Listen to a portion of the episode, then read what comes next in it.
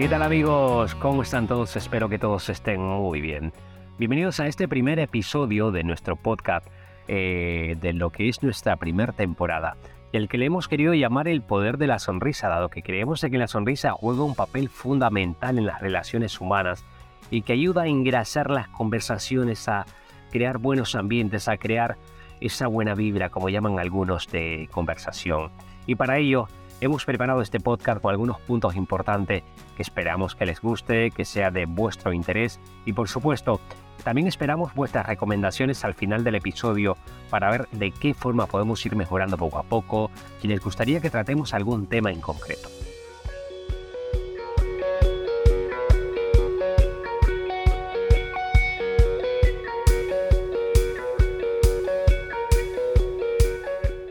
La sonrisa es el gesto universal más reconocido por todos y que indica alegría, satisfacción y amabilidad. Es una expresión que nos cuesta casi nada de esfuerzo y en el cual intervienen muy pocos músculos, siendo la forma de comunicación no verbal más eficaz de todas, dado que cuando sonreímos transmitimos más que palabras. Confucio dijo en una de sus famosas reflexiones, como no podría ser de otra forma, que el hombre sin una cara sonriente no debería abrir una pastelería. Y es que una persona que no sonríe, o que sonríe muy poco, es percibida en ocasiones como hostil y antipática, aunque en el fondo ésta no lo sea, lo cual es todo lo contrario a lo que pasa cuando sonreímos.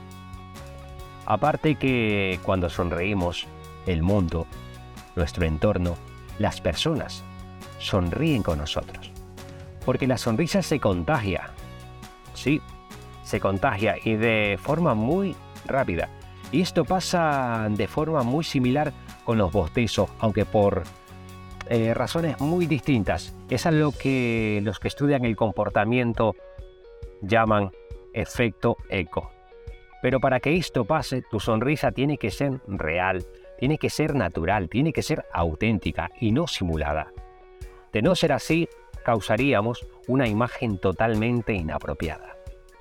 Y es que el solo hecho de mostrar satisfacción o empatía cuando nos encontramos con esa persona ayuda a crear ambientes más agradables y positivos en cualquier situación y sin importar el propósito de ese encuentro. Para esto os invito a que antes de sonreír pensemos en algo agradable que nos induzca a sonreír de verdad un bonito recuerdo, podría ser un buen ejemplo, pero la sonrisa también se puede entrenar. Un buen lugar para entrenar podría ser el espejo del baño, después de una ducha o allá donde vayas, en el espejo del trabajo, el vestíbulo de antes de coger el tren. Lo importante es que lo practiquemos. Y si no te gusta cómo sonríes, pues entrena, pues entrena una nueva, que sí te guste. Otro lugar muy adecuado puede ser en el coche, de camino a tu trabajo o de camino a recoger a los niños. Lo importante es que empieces a acostumbrarte a dibujar ese gesto que aleja todo lo negativo o que al menos hace que sea más llevadero todos los malos momentos. También podemos servirnos de aquellos elementos que ya disponemos para crear eh, ambientes que propicien nuestro buen estado de ánimo. El más poderoso, como no podría ser de otra forma, es la familia. Ese abrazo tan importante cuando no hemos tenido un buen día y que te regenera al instante sin decir una palabra. Otro puede ser ese momento que te quedas en casa y tienes la libertad de poner la música que más te gusta. Y esta te lleva a cantar en voz alta o cuando vas en el coche de camino al trabajo o cuando regresas, está comprobado que escuchar música nos ayuda a despertar emociones y sensaciones únicas que de otra forma no seríamos capaces de experimentar.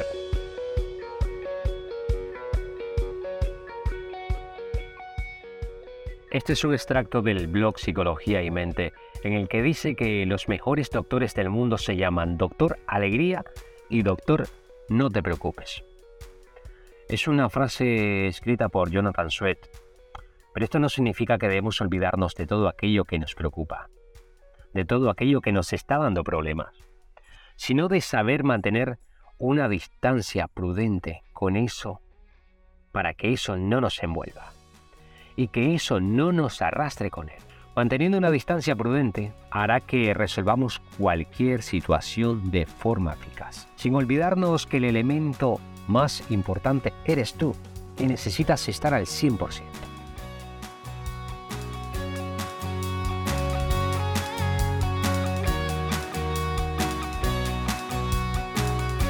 Ya para casi despedirnos, solo quiero que reflexiones de cómo te gustaría ser recordado. Como un enfadado con la vida, como un amargado o amargada, o alguien que siempre o casi siempre le regalaba una sonrisa a todo aquel con, el que se cruzaba. Los que estudian el comportamiento dicen que la primera y la última impresión son las que mejor se recuerdan. Hagamos que nos recuerden positivamente cuando ya no estemos.